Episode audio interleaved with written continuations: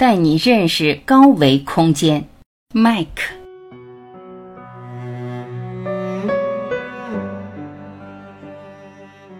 一，赛斯与五维空间。有很多人看了带你走进四维空间的视频，问我：“你这个思想、这个体系从哪儿来的？”其实我想说，大伙儿不用担心。首先，我不是来宣传宗教的，也不是来宣传佛教的。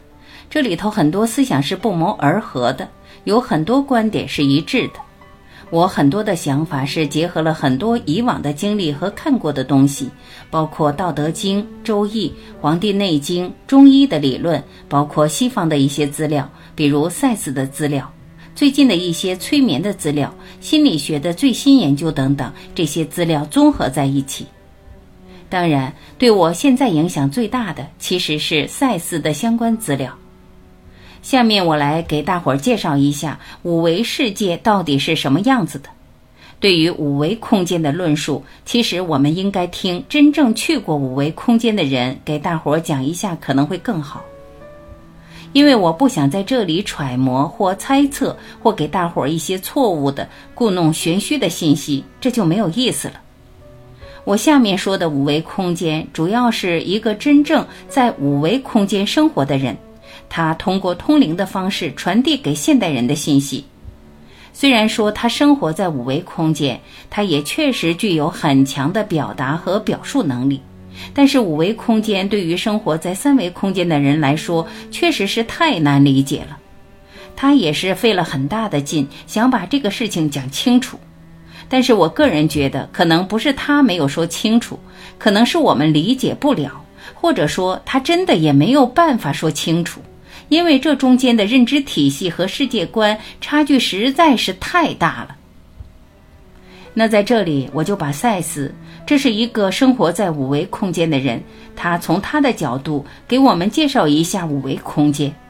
我就结合自己对赛斯的理解和其他相关知识的综合理解，给大伙儿做一个统一的介绍。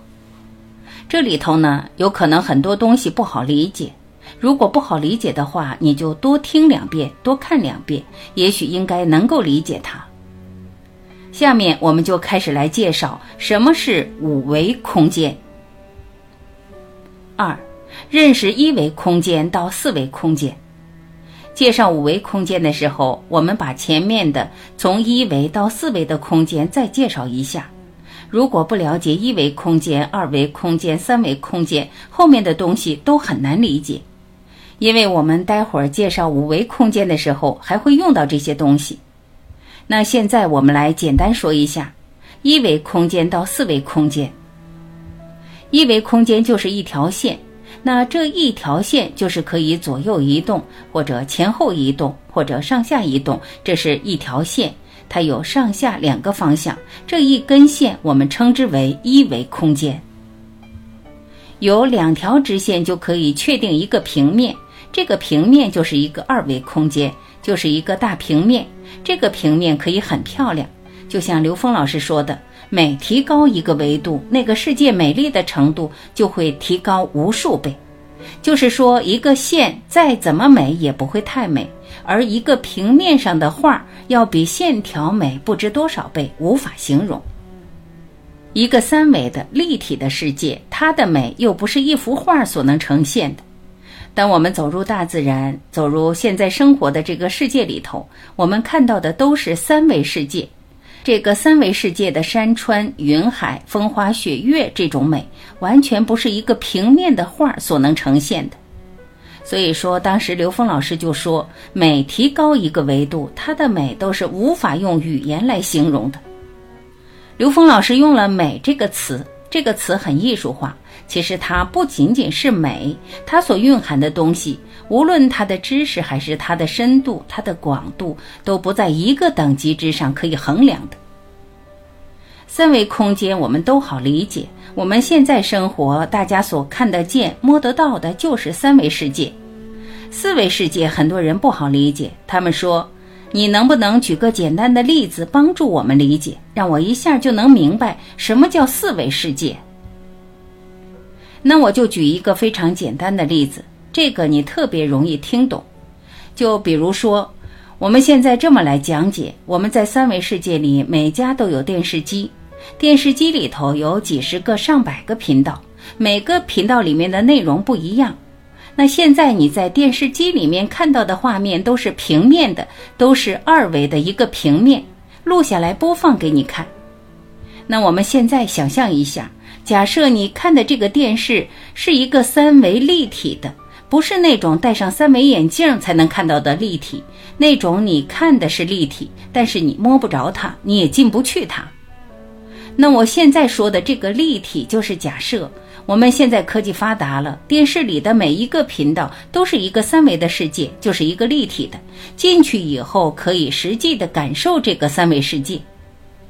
假设我们每个频道都是这样的演不同的节目，那我们每切换一个频道进去以后，正在演一个故事情节，或者有男女主角各种故事在里头。那这时候，如果电视机里面这个频道相对于我们现在是个二维的世界，那我们现在如果说电视剧里演的节目和内容是三维的话，那其实我们就是生活在四维世界的人了。那这时候，假设我们进入到任何一个选定的频道，我们直接走进去。如果我们跟节目里的人能一块吃饭、一块喝酒、一块聊天，能跟他有任何的交流沟通，进入他的世界，那对于他来说，我们这个四维世界的人就进入他的三维世界了。对他来说呢，还是三维世界，他感觉不到四维世界的存在。他会觉得突然间冒出一个人来，不知道从哪儿冒出来的，进入他的生活。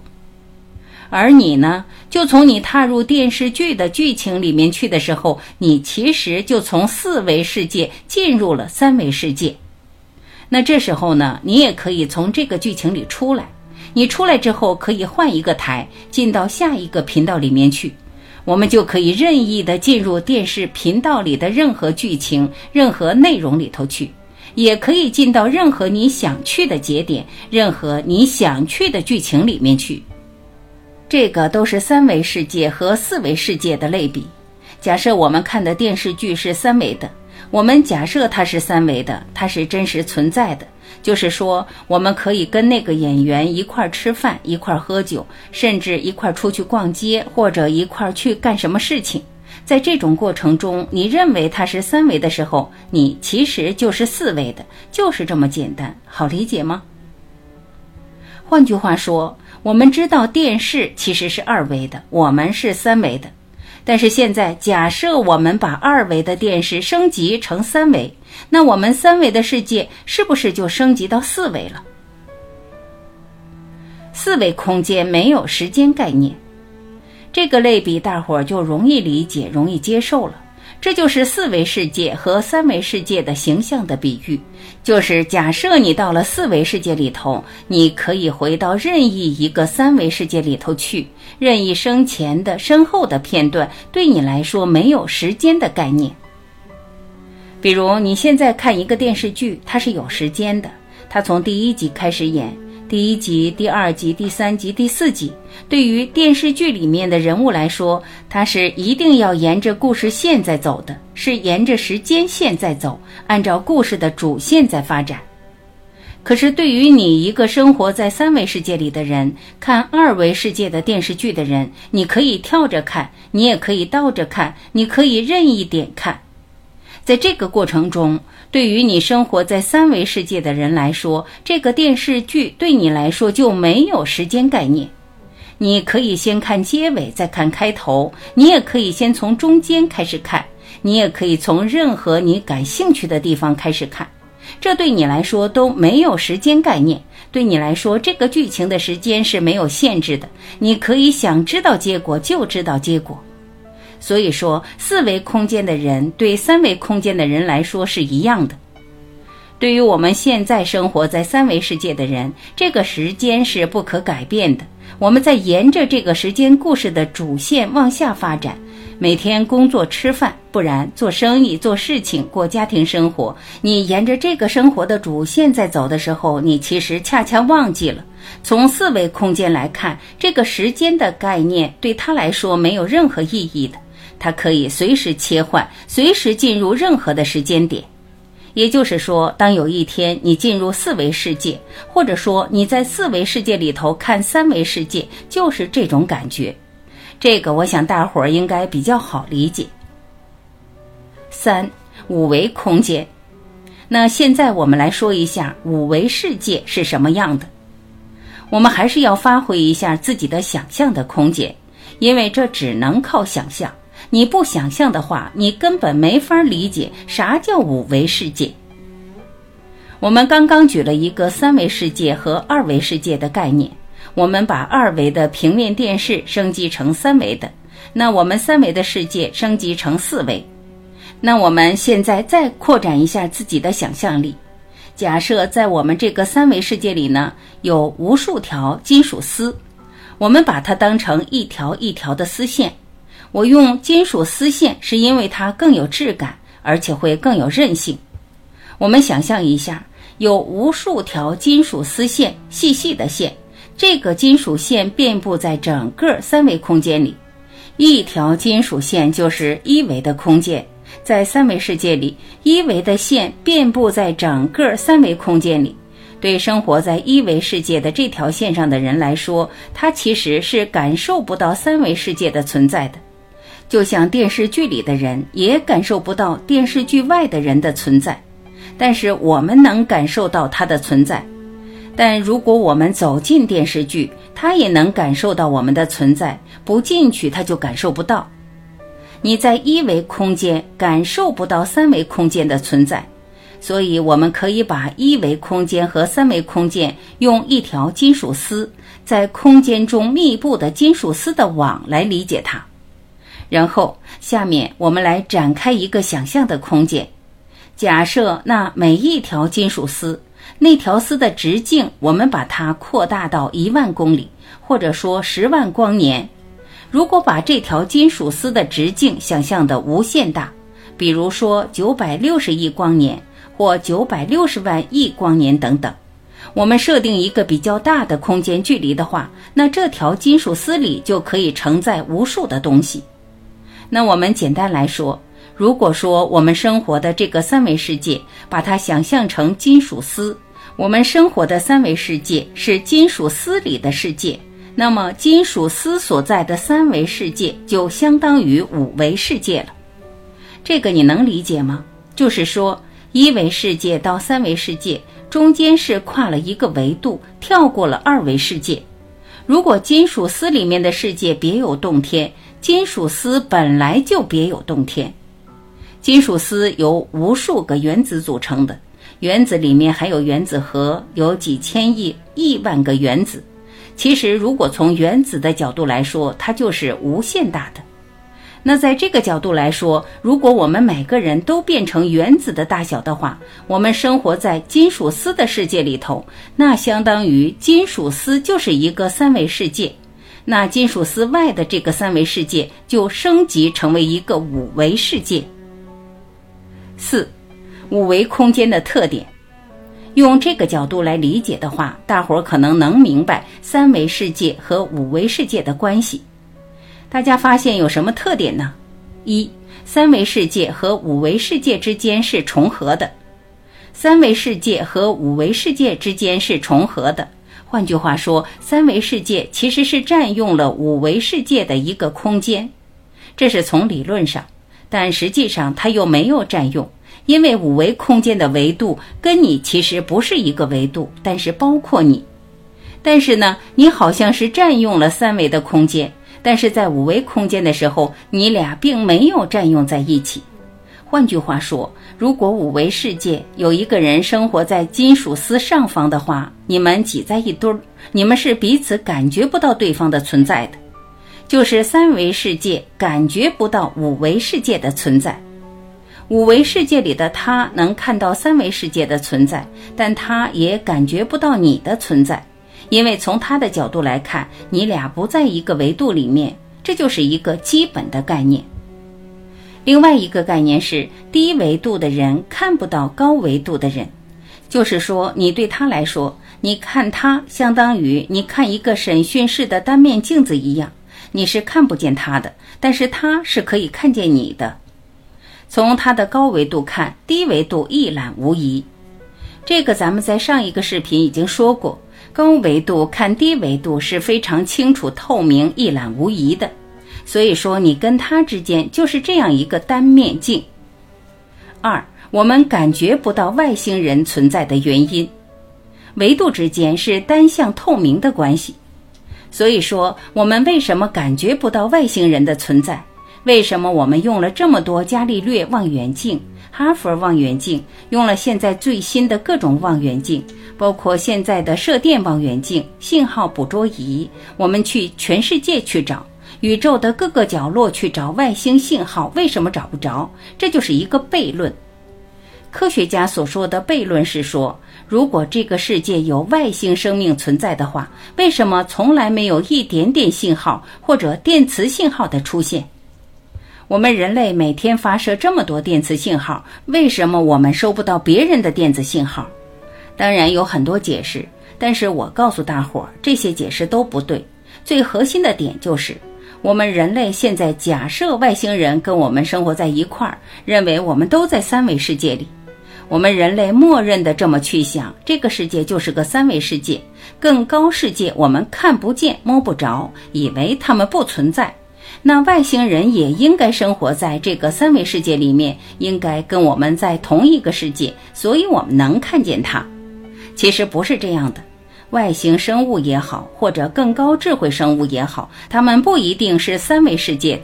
换句话说，如果他比你的智慧或文明程度高，很大可能他就不是一个生活在三维世界里，所以说你根本就看不见他。就是比如说，你到了月球、火星，到了其他星球，也许上面就有外星生物，就有高等级生命、高等级文明。但是对于你生活在三维世界的人来说，你根本就看不见它的存在。你看见它就是一片荒芜，什么也没有。这是一个根本的原因，因为你们俩根本不在一个维度之上。你只有进入了更高维度，你才能看见那个更高维度的东西。所以说，维度之间是单向透明的关系。这样一个一个解释，大伙儿可能就明白了这个过程。三星际旅行、时空穿越，都是意识在穿越，灵魂在穿越。从第三维度开始，再到四维、五维，包括更高维度六维、七维的空间，在三维以上，其实都是非物质的世界。这个你要理解，它不是物质存在。很多人问，能不能带着我的肉身去四维世界或者五维世界？这是不行的，不可能的。到了三维以上，就没有物质世界的存在。我们可以把它理解为能量体或者意识体或者什么，我们不在这里讨论它是什么东西了。它其实都是非物质的一种存在。这种非物质的存在跟我们习惯的物质世界是完全不同的。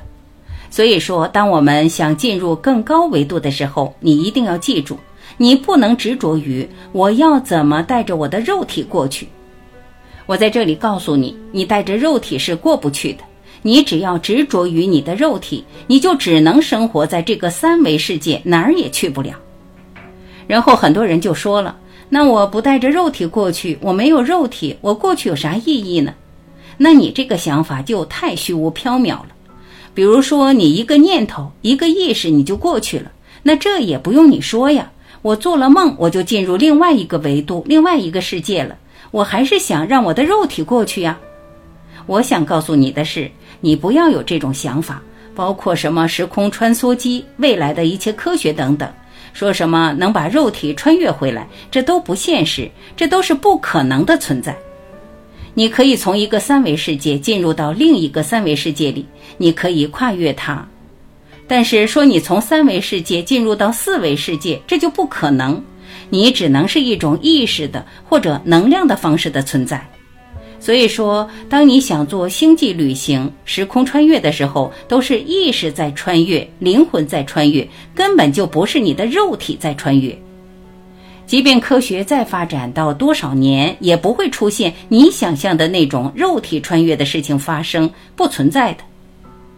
我说的不存在，是指不存在一个三维世界到更高维度会有肉身过去。但是你可以以更高维度回到三维世界，以肉体的方式去显现。当一定条件具备的时候是可以的，但是反过来是不行的。四，真正属于你的东西是你的有意识的能量体或者能量团。解释到这儿呢，大伙儿可能还不是很明白。说我现在这个肉体就是我自己，那你让我抛弃我这个肉体，我在哪儿呢？我是谁呢？很多人问我这个问题，这个问题我前面解释过很多次了。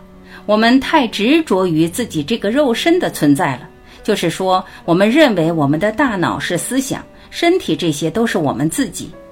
可是我们只要有科学的观念，有科学的想法，我们仔细一分析就知道。我们身体的细胞、我们的原子分子、我们的物质跟大自然是一直在交换的。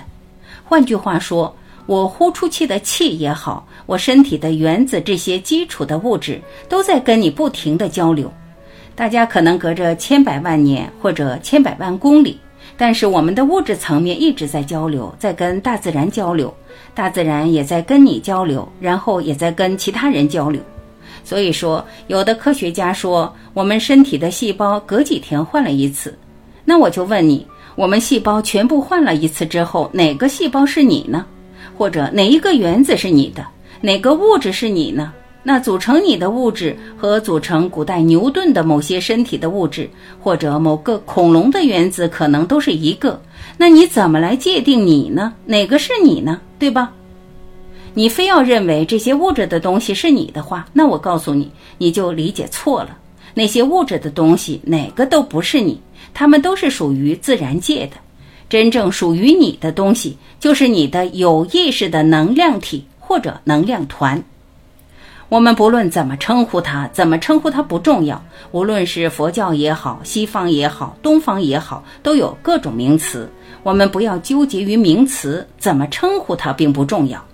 重要的是，这个能量体或者这个能量团，它自己是有意识的，它能意识到自我的存在，就像我们能意识到自己的存在一样。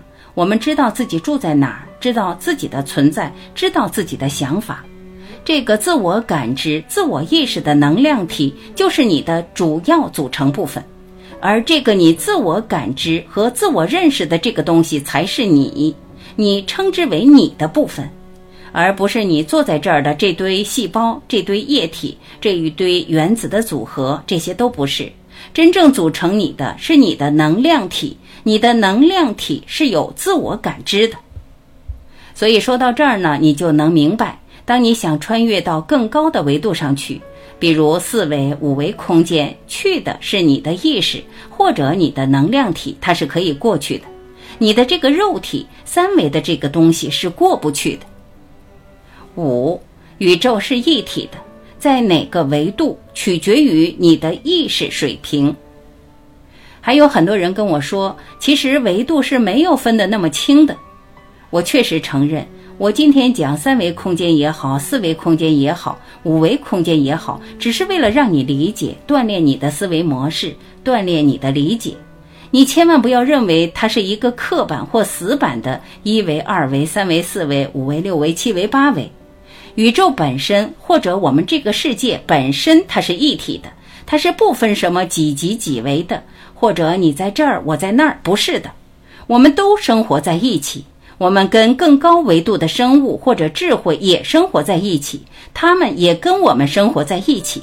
换句话说，我们也是更高维度的生物，我们也生活在更高维度之上，只是我们自己不知道而已。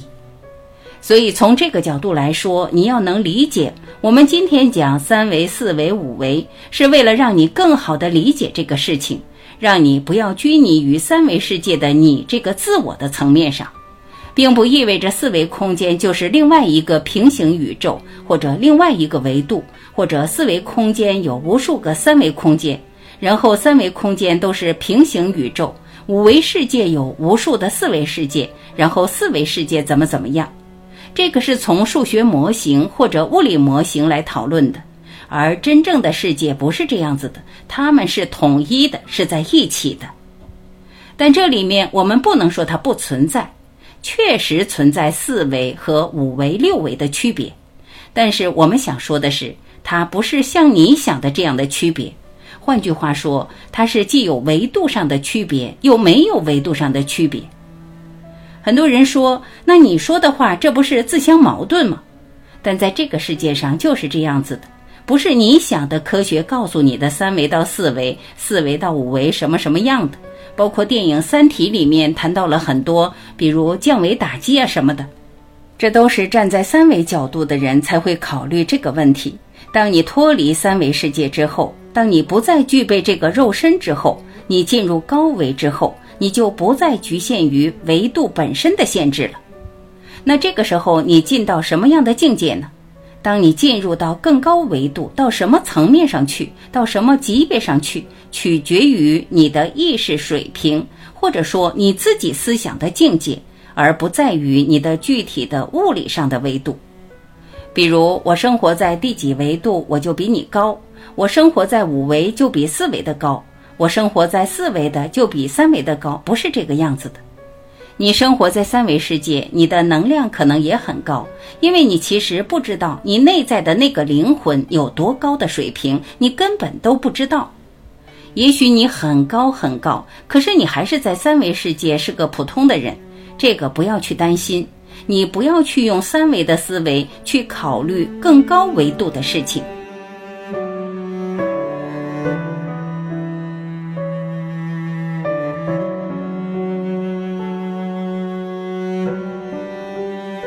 感谢聆听，我是晚琪，再会。